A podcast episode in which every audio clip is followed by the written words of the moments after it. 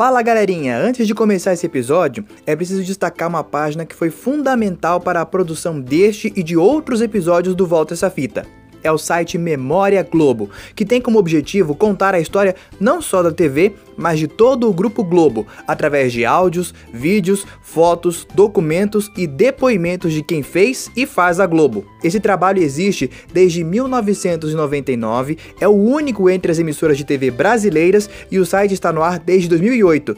Olha, vale a pena acessar www.memoriaglobo.com.br. E bora pro episódio!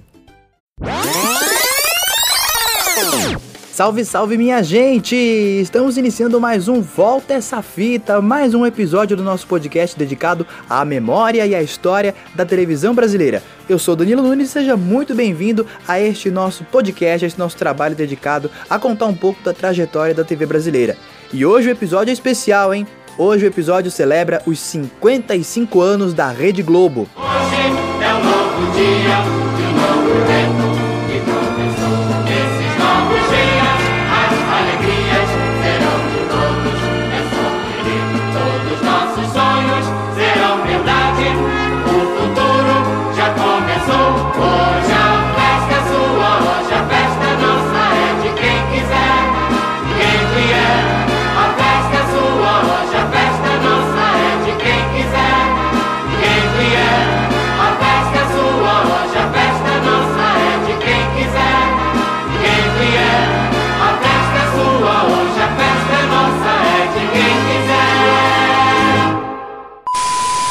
Há 55 anos nascia a TV Globo. O jornalista Roberto Marinho já era multimídia antes mesmo do termo existir. Ele imaginava que com a evolução tecnológica das comunicações, em pouco tempo, um jornal impresso poderia ficar para trás. Para não perder o prestígio do jornal O Globo, ele decide se aventurar na mídia eletrônica. A primeira investida foi a Rádio Globo, em 1944, e a segunda seria a TV. Os irmãos Ricardo e Rogério, sócios no jornal e na rádio, achavam arriscado demais um investimento tão pesado, ainda mais para um homem com quase 60 anos de idade. Roberto Marinho não deu muita bola não e seguiu firme e inaugurou a sua televisão no Rio de Janeiro. Mas a Globo poderia ter nascido em outro estado brasileiro qualquer, segundo seu primeiro diretor de jornalismo, Mauro Salles. O Juscelino se, se imposta e abre concorrências para.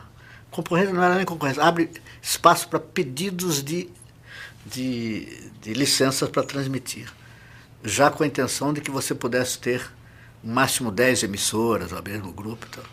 Então o doutor Roberto Marinho fez pedidos de licença para TV Globo e tudo quanto é estado da federação. Acho que eram umas 20, viu? TV Globo Rio, TV Globo Niterói, TV Globo, sei lá onde, TV Globo, não sei o quê. E ele aí criou uma diretoria da TV Globo, dois anos antes da inauguração. E a gente começou a viajar e trazer as informações.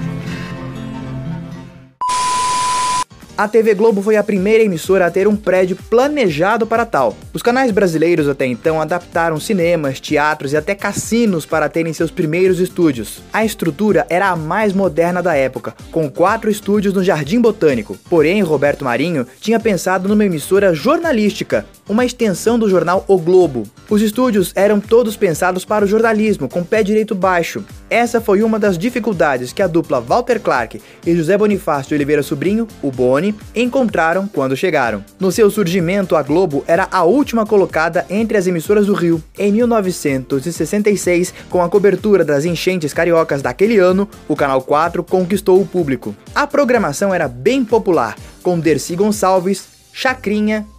Sentimental eu sou. Peraí, Chacrinha.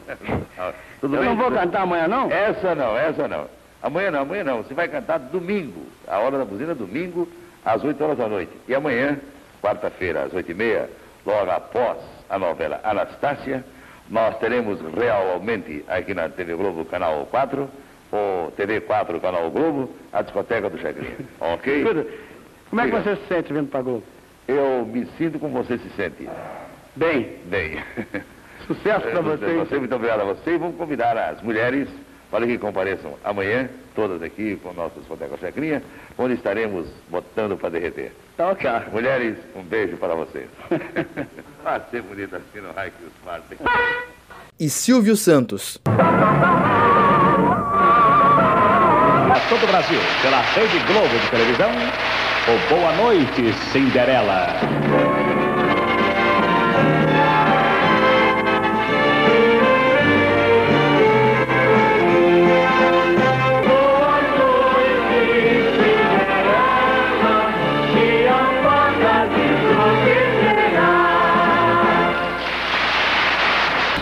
Boa noite.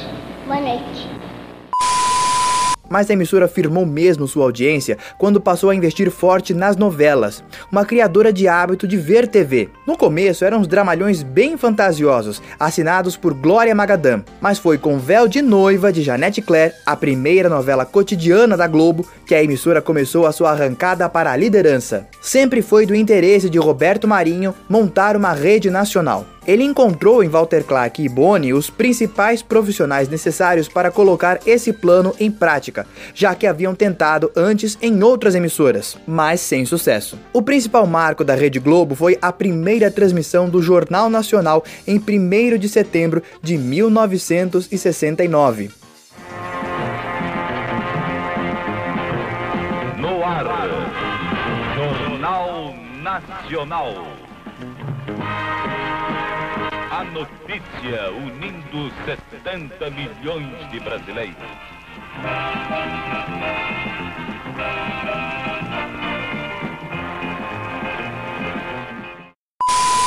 A Rede Globo crescia e a sua sede já estava ficando pequena. Para os programas de auditório foi comprado o Teatro Fênix, tão famoso anos mais tarde por causa de Chacrinha, Xuxa e Faustão. Também foi construído um outro prédio atrás da sede da emissora, que foi fundamental para recolocar a televisão no ar depois do incêndio que destruiu suas instalações em 1976.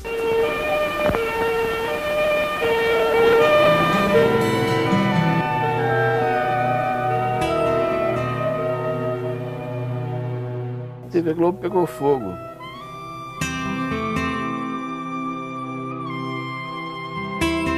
Jornal, no jornal hoje. Estava no ar, o Rodolfo anunciou que já estava pegando fogo. aconteceu em junho de 1976 e acabou, acabou o equipamento da TV Globo. Ele invadiu rapidamente os corredores que eram estreitos, invadiu as salas e o pessoal que estava lá começou a quebrar as vidraças todas que batem para Montmartre. Que agora está tudo fechado ali, mas ali era aberto, eram vidraças, eram janelas. Começaram a quebrar as vidraças porque já estavam se sufocando lá dentro. Eu sei o que teve de brilhante mesmo, que a turma era barra pesada. A gente não saiu do ar, não. Um ano antes, chega Hans Donner, que ficou conhecido como o Mago das Vinhetas, o responsável pelas aberturas de programas, novelas e pelo logotipo da Globo. Já naquela época, a Plim Plim era uma das maiores produtoras de conteúdo nacional em vídeo. São muitos os sucessos, como Fantástico, o humorístico Chico City do genial Chico Anísio,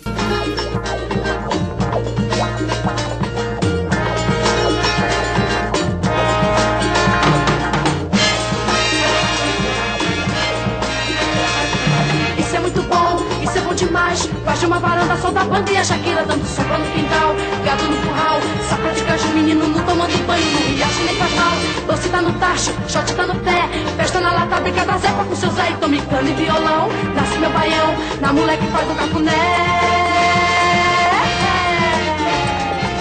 Isso é muito bom, isso é bom demais. Uma sabia que vem cantar no pé de pau. Lua de cristal, alumia o chão, prateando meu sertão.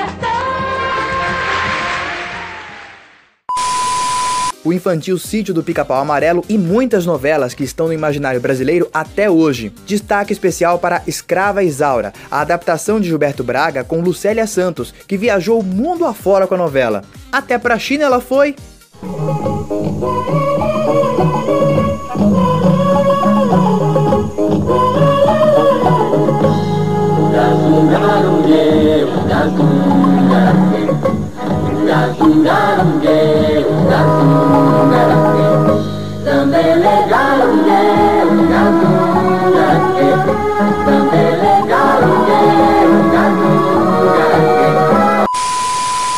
Década de 80 chega para a Globo e, com ela, a necessidade de centralizar suas produções num só lugar. Há tempos, a emissora não cabia mais nos quatro estúdios do Jardim Botânico e passou a alugar os estúdios da Cinédia, Taikon, Renato Aragão e Herbert Richards para produzir seus programas. Essa década ficou marcada principalmente pela liberdade de expressão no jornalismo, com o fim da censura, e sua segmentação pelo jornalismo local e o jornalismo do campo, com o Globo Rural. Tem um episódio sobre o Globo Rural lá atrás, dá uma olhada na playlist do Volta essa fita. Também houve farta produção de infantis, com grande destaque para o Balão Mágico e o Show da Xuxa. eu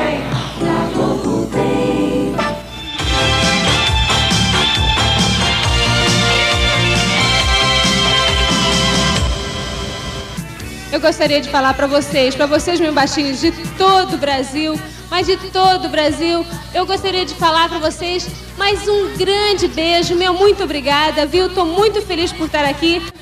Mandar um beijinho todo especial, mas assim, especial lá do fundo do coração aos adultos, aos adultos que pensarem em mim positivamente. Agora, para aqueles que não pensaram, que torceram contra, ó eu aqui. Hã? É. Não, não, não, chega, chega, chega. Aqui vocês podem pedir o que vocês tiverem afim. Só não pensa menudo porque vai ficar difícil. Na área de dramaturgia, intensificam-se os trabalhos em outros produtos, como séries e minisséries, mas sem deixar de lado as novelas. Uma das mais marcantes, especialmente pelo momento brasileiro, foi Vale Tudo, de Gilberto Braga com Regina Duarte e Glória Pires.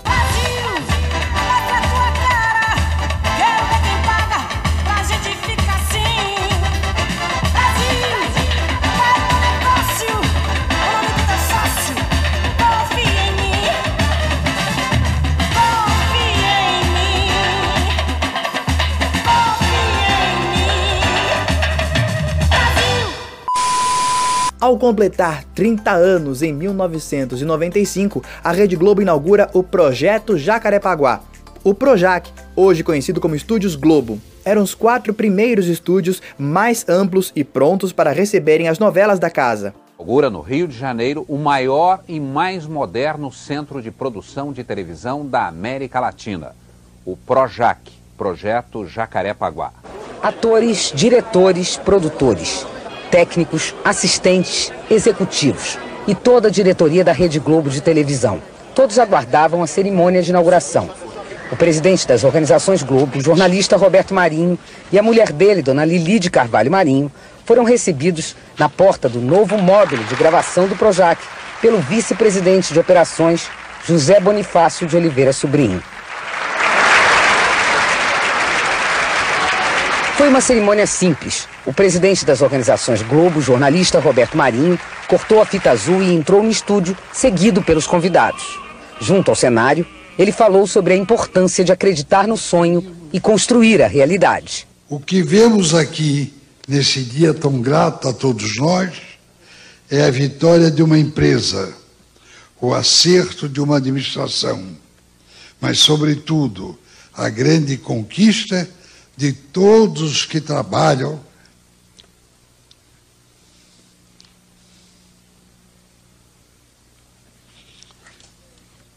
na Rede Globo. Neste momento, meus amigos, estamos participando da construção de um ideal. Agradeço a todos vocês e os convido agora para assistir à primeira cena a ser gravada nos estúdios da Projac, da novela Explode Coração. Muito obrigado.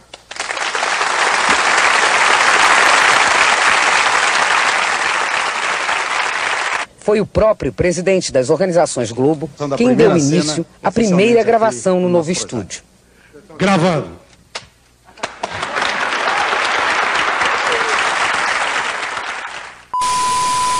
Em 1998 foram inaugurados mais dois estúdios para receber os programas de auditório. Assim foi desativado o Teatro Fênix. Cinco anos depois foram inaugurados mais quatro estúdios para a linha de shows e dramaturgia. E mais recentemente, em 2019, mais três estúdios para as novelas. O complexo MG4 demorou um ano e meio para ficar pronto. E além das novas tecnologias de gravação e produção, O projeto também foi norteado pela preocupação com o futuro sustentável. De mão em mão, de talento em talento, foi tomando forma uma ideia que surgiu cinco anos atrás. Depois de um ano e meio de obras, finalmente chegou o dia de abrir as portas. O maior complexo de produção de entretenimento da América Latina chega a um novo patamar com a inauguração do MG4, o módulo de gravação número 4. Um mundo de ficção feito de esforço de verdade. A obra de mais de 200 milhões de reais gerou 700 empregos diretos. Cada um dos três novos estúdios é do tamanho de 10 quadras de vôlei, com paredes de 12 metros de altura, sem contar o fosso, que vai permitir gravações em ambientes de dois andares. E os cenários, que hoje são montados e desmontados todos os dias, agora vão ser fixos, porque aqui cabem todos eles. Além disso, o maior complexo de televisão da América Latina, com área de 1.730 metros quadrados, possui cidades cenográficas, fábrica de cenários, a casa do Big Brother Brasil, a casa de cristal do Mais Você e a casa estúdio do Ed Casa. É como uma pequena cidade, com cinco lanchonetes, quatro restaurantes, bancos, enfim, tudo para que os funcionários circulem, trabalhem e convivam ali mesmo nos estúdios Globo. No Jardim Botânico ficou apenas o jornalismo. Entre as décadas de 2000 e 2010, destacam-se na dramaturgia as novelas O Clone.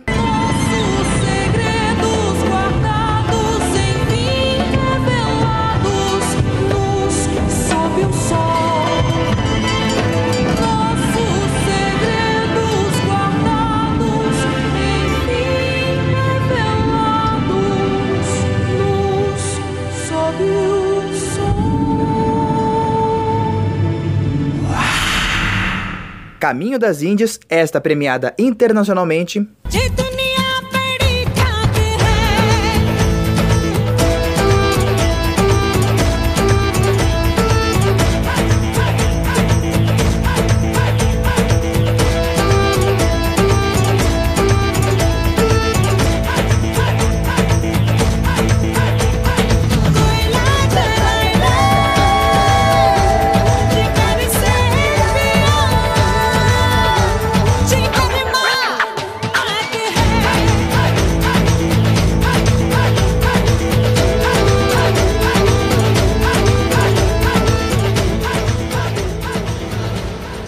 Avenida Brasil.